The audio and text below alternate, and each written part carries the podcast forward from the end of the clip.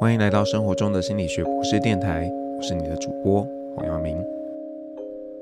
大家听到的歌呢，是这个阿爸合唱团演唱的《Money Money Money》。呃，我们今天不是要来谈钱啦，但是呢，我们要跟大家讲一个跟钱有关系的故事。那我想大家应该都知道，这个呃，政府今年呢、要发这个六千块现金嘛。然后之前呢，就是都已经讲好喽，大家先登记，然后钱呢四月六号就会进到各位的账户。不过啊，有一间比较新的这个网络银行，他就呃觉得说啊，我们自家这个银行用户呢登记的数量很少，那要不我自己先垫钱，然后让他们可以在这个放春假之前就拿到钱吧。那于是呢，就做了这样的事情。那这样的事情呢，一做当然就在网络上炸开啦。图案大家都知道，诶，为什么这间银行可以先给？他们还说明说，哦，我们不是拿政府的钱哦，我们是先用自己的钱去垫。可是这样的消息一出来之后呢，诶，结果变得政府也必须要改变做法，然后让放手呢，让这个银行可以自己决定他们要怎么做。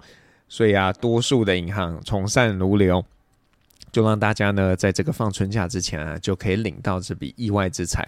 为什么他们要这样做呢？其实就是怕说，嗯，今天呢，我们如果发钱发得比较晚，啊，这个客户呢会不太高兴。那你说银行提早发钱对民众来说，嗯，当然是好事啊。可是真的是那么好的事情吗？很像也没有啊，因为早拿晚拿都是六千。那你如果在连假前拿到，反而呢，会因为觉得诶，突然多了点钱，然后刚好要放假，就把钱花掉了。你守不住财富啊，那更别说了。这整件事情呢，其实破坏了这个体制的运作，还影响了政府的公信力。那甚至民众会觉得，嗯，如果本来就可以提早领，那你为什么一定要跟我们说四月六号才可以开始领钱呢？那以这个例子来说啊，其他银行，嗯，也不能算是真的违规啦，因为。政府授权他们可以比照办理，但有的时候呢，违规的行为啊，不一定是有正当性，只是因为啊，很多人都这样做，那似乎呢，也没有什么人有立场去纠正那些人说，哎，你你们不可以这样做，这样是违反规定的。就像啊，早期啊，那个有不不是不是只是早期哦，其实到现在这个法律都一直还在，他就规定说呢，这个骑脚踏车一定要申请车牌，但是啊。现在你说你的脚踏车有申请车牌吗？可能没有嘛，但是你也没有受罚啊。那这个背后原因是什么？倒不是因为说，哎，我们法律条文改变了，说，哎，现在有脚踏车不需要申请车牌，而是可能警察很忙，然后这么多脚踏车，他管摩托车、管汽车都来不及了，怎么还有办法去管脚踏车？那所以，即便多数人都没有去申请一个车牌，但是呢，相关单位也没有去做惩罚。那我们来想一想，如果啊，你周边的大家都在违规的时候，你会不会跟着违规？我觉得我们的文化有一个很奇妙的氛围，就是说呢，我们很喜欢管别人有没有违规，但是啊，对自己有没有违规又非常的宽容。就像这个疫情刚开始蔓延的时候啊，这个隔离规定是蛮严格的，但是呢，往往都有人闯关，然后啊。又有更多的人去检举，那这些呢，被检举的人就要罚很多钱嘛，那甚至几十万、几百万都有的。这个现象就很有趣啊，就表示嗯，我们其实很在意别人有没有违规。可是你说，如果你真的很在意的话，你自己应该也不会违规啊。但实际的状况很像又不是这样。那另外呢，还有一个有趣的现象，就是啊，如果今天很多人都违反规定的时候。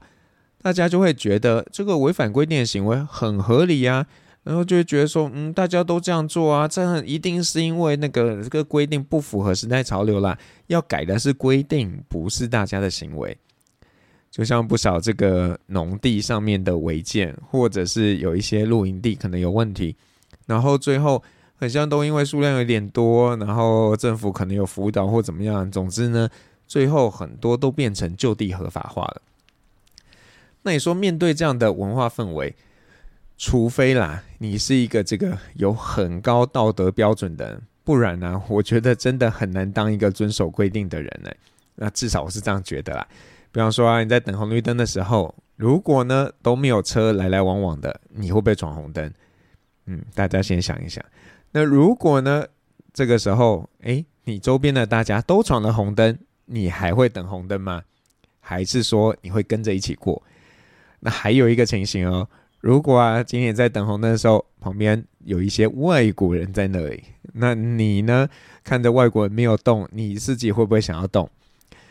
那我我我可能不是第一个会闯红灯的人啊，但是如果有人闯了，我是毫不犹豫跟上的。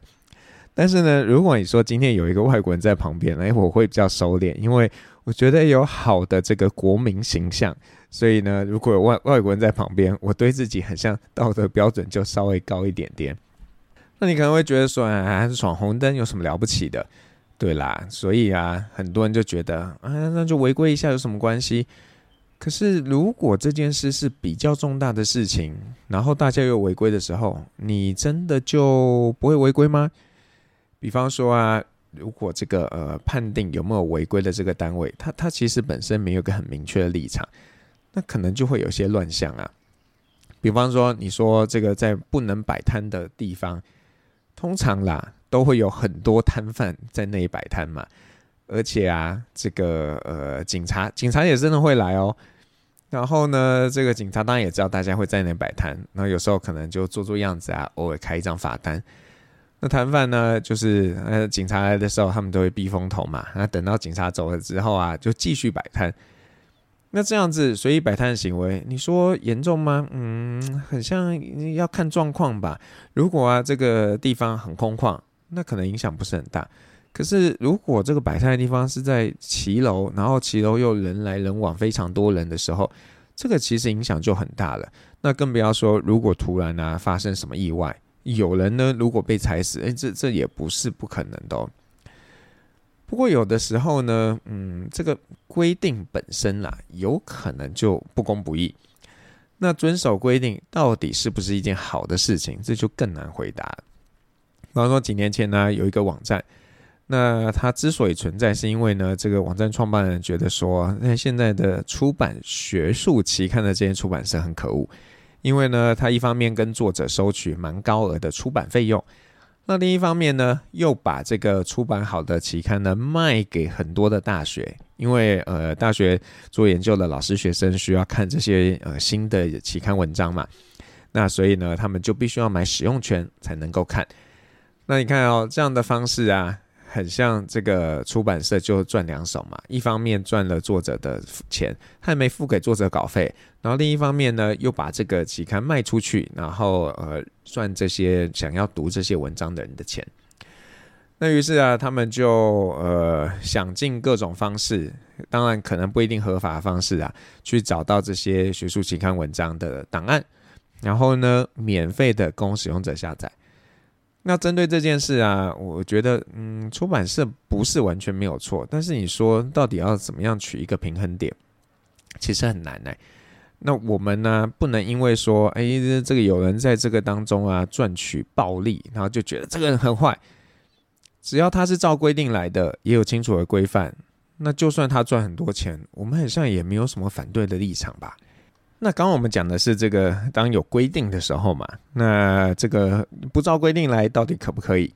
那我们再想另外一个情形，如果呢你今天违反的不是规定，而是一个大家约定俗成的游戏规则，那可不可以？像过去一两年呢、陆续呢就有这个电商平台，他们就削价卖书，然后造成市场的混乱。那虽然消费者啊表面上是得利的嘛。但是呢，其实消费者都不知道，最后输家还是消费者啊，因为出版社呢可能要吸收这个呃促销的成本，然后啊只好把成本转嫁到消费者身上，所以书的价钱呢就越来越高。那即便折扣多，可是你付出的钱可能没有少，还变得比较多呢。那在面对这种大型电商平台的削价竞争啊，独立书店呢在没有价格优势的情况下，其实就经营得非常辛苦。那不知道在这样的状况下，你会怎么做呢？对多数的民众来说，可能不会特别关心这件事，因为啊，大家可能只想要买到便宜的书，或者啊，只有很少数的人还是真的在买书的。好，那我们来讲一个大家比较有感的，就是蛋的价钱。那虽然啊，政府在某种程度上啦，其实是有管理这个蛋价的，但是呢，这个当这个需求大于供给的时候，那你说大家不哄抬吗？嗯，怎么可能不哄抬，对不对？那你觉得这些哄抬价格的商人可不可恶？还是你会告诉自己，呃，如果觉得贵就不要买嘛，那不就得了吗？那又好比说啊，因为少子化的关系，现在的大学啊，为了要招生，哎，出各种奇招。有的学校呢，给出高额的奖学金；有的啊，是说哦，我保证你小孩可以出国交换，等等等的。那我们又该怎么样看待这样的做法？那就我所知啊，因为少子化的关系啊，很多大学呢，今天要招生的时候，都有一些 Line@ at 账号，鼓励考生加入，然后就透过这个账号呢，来提供各种的服务，比方说提醒你，哎，现在要缴费啦，现在要缴资料啦，等等的。那某种程度上来说，嗯，这是一件好事嘛。毕竟啊，用这个大家常用的这个管道来做资讯交流，然后成本比较低，也可以提供比较及时的服务。但是呢，仔细想想，这件事有点怪哎。因为通常不都是商家在用 Line@ 来跟客户维持关系吗？那高中生跟学校之间是商家跟客户之间的关系吗？如果不是的话，那用这样的方式是不是有点怪？可是现在的状况大概就是这样，就是说，只要今天某学校用了一个方式，看起来对招生有帮助，其他学校就会想办法要跟进，甚至呢超越他们的做法。就像啊，电商平台在削价竞争一样。那在这样的状况下呢，虽然啊，消费者短期来说是获利的，但长远来看，我觉得呢，这个消费者永远都是输家。好，那我们现在要休息一下，来听一首歌。这首歌是 Dua Lipa 演唱的《New Rules》。我们来想一想，哎，这个如果你觉得现在规则不太好，要怎么样订立新的规则呢？那当然，这里面的规则是在谈这个呃以后交男朋友的规则啦。不过我们嗯，就借这个歌名吧，来让大家想一想，如果你觉得现在的规定不合时宜，或者你觉得规定不好，那你会怎么样制定新的规则呢？那刚刚呢，我们谈了一下，就是如果呢，今天不管是规定也好，或者是一些游戏规则也好。如果呢，它是不好的，我们要不要遵守？或者呢，是如果别人都不遵守的时候，我们要不要去遵守？那我想，在很多时候面对一些 这个很乱的一个情况的时候，我们常常会觉得，对，我们的制度一定是有问题，我们要制定更好的制度，才能确保呢大家不会违规。那我不否认啦，在有规定的这个状况下，因为有强制性嘛，那大家应该会比较守规则。但是呢，如果这个规定制定的不周延啊，它其实反而会限制了那些会想要遵守规定的人，而呢会放纵那些想尽办法想要钻漏洞的人。就像，法规可能说，呃，这个没有心理师执照的人不可以进行咨商的业务。如果你要进行咨商业务，你要受到哪些哪些的规范？那有的取巧的人可能就会说，哦，我我不是在提供智商的服务，是别的服务。可实际上呢，他的服务可能跟智商非常相近，但是因为他不叫他自己是智商的服务，他反而呢可以规避所有相关的规范。所以啊，你要不要做一件事情，跟规定呢是不应该有一个必然的关系。如果可以的话啦，我当然会建议大家呢，尽量在不违反规定的前提下。有呢，自己的一个判断标准来决定说哪些事情是我该做的，哪些是我不该做的。那如果啊，你觉得这个规定真的不合时宜，那你也想办法去做一些表达嘛。那希望这个规定可以做一些调整，而不是呢就说啊这个不好，所以呢我违反也没有关系。那有的时候呢，老实说，这个规定啊，虽然它不见得是这个完全合理。只是呢，嗯，这个他们制定的时候可能是很久以前呢，或者是没有办法知道现在状况变动的这么快。那有这样的状况的时候，其实是应该拿出来讨论的，而不是呢就直接说，呃，这个规定不合时宜，我们就不要再用它了。那当然，如果可以的话啦，我觉得我们应该不要有太多的规定，就是让大家自然形成一个怎么讲一个平衡吧。那在这边跟大家分享一个，呃，我前几天在网络上看到的一个故事。他说呢，对岸的公司阿里巴巴，他曾经有一个员工福利，就是说呢，如果啊你加班嘛，在公司，那你就可以免费吃晚餐。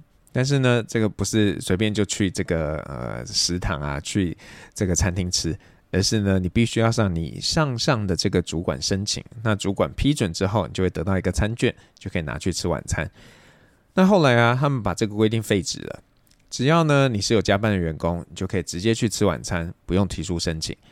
那公司啊，同时间说，呃，这个加班晚餐呢是给加班的员工吃的，你不加班最好不要吃。不过呢，如果啊你今天确实觉得很累，回去不想做饭，想吃完以后再回去，那也没关系。那大家可能会想啊，这样糟了吧？大家不都会在家，在这个呃没有加班的状况下，也在公司吃饭？其实没有哎、欸，因为增加的餐费啊，大概只多了一些些。所以你看，这个呃，增加的餐费并不多，可是啊，省下了很多的行政程序。那这个例子就告诉我们啊，这个有很严格的规定，不见得是好的、那当然我，我我不能确定这样的事情啦，是不是在所有的体制下都会成功的？就像我听有学生啊，他在外商工作嘛，那我们对外商的想象就是啊，他们都很慷慨啊，零食啊，什么都随便吃。说我们本来也是这样的，可是呢，后来规定越来越严格，连那个牛奶啊放在冰箱里面都被上锁，哎，不是随便可以喝的。那我想这可能就是因为先前呢可能没有明确的规范，结果呢这个好意啊就有时候走中了。就像在这个呃知名美式大卖场，可能一开始啊一些这个酱料都让大家随便拿，然后就有人呢这个拿着很大的容器去装一大堆的洋葱啊、小黄瓜回家，然后呃就无视这个各种公告的一个存在。那阿里巴巴的例子呢，可能因为有了公司这样的声明，然后对大家小以大义，就是告诉大家，哎，公司啊不是要随便请你吃晚餐啦。我们之所以要请你吃晚餐，是因为你很辛苦。然后呢，呃，就算你没有加班，我们考虑到啊，你很累，很累也是因为为了公司工作嘛。所以啊，我们提供这个免费的晚餐给你。那在这样的状况下，虽然没有规定，然后加上小以大义，看起来很像还不错。对，如果可以这样的话，我觉得呃，其实还蛮理想的。好，那讲到这里呢，我们想带大家去呃做个反思吧，要说。今天固然有很多规定，但是如果规定不好，或者是规定好的时候，那如果旁边的人有遵守规定，或者是他们也没有遵守规定，那我们到底该怎么做呢？那我觉得呢，我们每个人呢，应该要有一把尺，就知道哪些事是该做的，哪些事是不该做的。那尽可能呢，在不违反规定的这个情况下，依据自己心中的那个标准来做判断。那不要因为呢，别人都做一件对的事，然后自己就跟着做。其实啊，你自己心里知道这件事并不是对的，或者呢，别人都不做一件对的事情，然后啊，你你其实很想做，你觉得这是对的，但是因为别人都不做，那你就不做了。那当然我知道要这个所谓的逆风而行是很不容易的，甚至啊，别人会觉得你很怪，是一个怪咖。但对的事呢，真的是值得你坚持的。尤其啊，当这样的坚持不会对别人造成伤害的时候，你更应该好好坚持下去。当然，如果有可能的话，我觉得啦，你应该要想办法跟别人分享你的理念，让别人可以更认同、支持你的做法。那在这样的一个交流啊，跟别人分享的过程当中，或许也可以帮助你去厘清，诶，你自己以为对的事情，是不是真的是对的？那除了呢，你要有一把尺来去做衡量之外，我觉得大家还有另一个心理准备，就是 你既然要用自己的标准，那你就要能够去承担这个来带来的后果嘛。你不能期待说大家都要同理你，都要认同你啊。当你这个跟别人做法不同的时候啊，你本来就很容易被别人特殊的对待。那只要这是特殊的对待，不至于到这个违法的境界。或许啦，你可以都怎么讲，轻轻的放下。那当你呢，用这个越从容的态度来面对，那别人反而更无计可施啊，不知道要怎么样。那想反对你的人呢，可能会觉得啊，没什么乐趣，那可能就不会想要继续为难你了。那总之呢，就是鼓励大家，如果今天呃有什么事情觉得是对的，想要做，就好好去做啊。那如果呢，有件事情是不对的，那千万不要因为大家都做了，然后你就觉得啊，没关系啦，我也一起做这件坏事吧。好，那如果你是 KKBOX 的用户呢，接下来你会听到一首歌，这首歌叫做《做自己的光》。那分享几句歌词给大家。那说到做自己的光，不需要太亮，足以挨过寒冬深夜的长。那闪耀的星，像最初的梦，在某个未来，它也可以点亮星空。那就是呃，送给大家，然后特别鼓励这些。如果你在生活中常常觉得自己呃自己的作风没有办法被别人认可，然后你又觉得这是对的，觉得很孤单的时候，那记得。就是嗯，慢慢去做，然后真的不需要太亮，它只要能够呃，这个有一点光亮，然后谁知道到之后呢，会不会整件事情会有一个很好的发展？生活中的心理学博士电台，我们下次再见。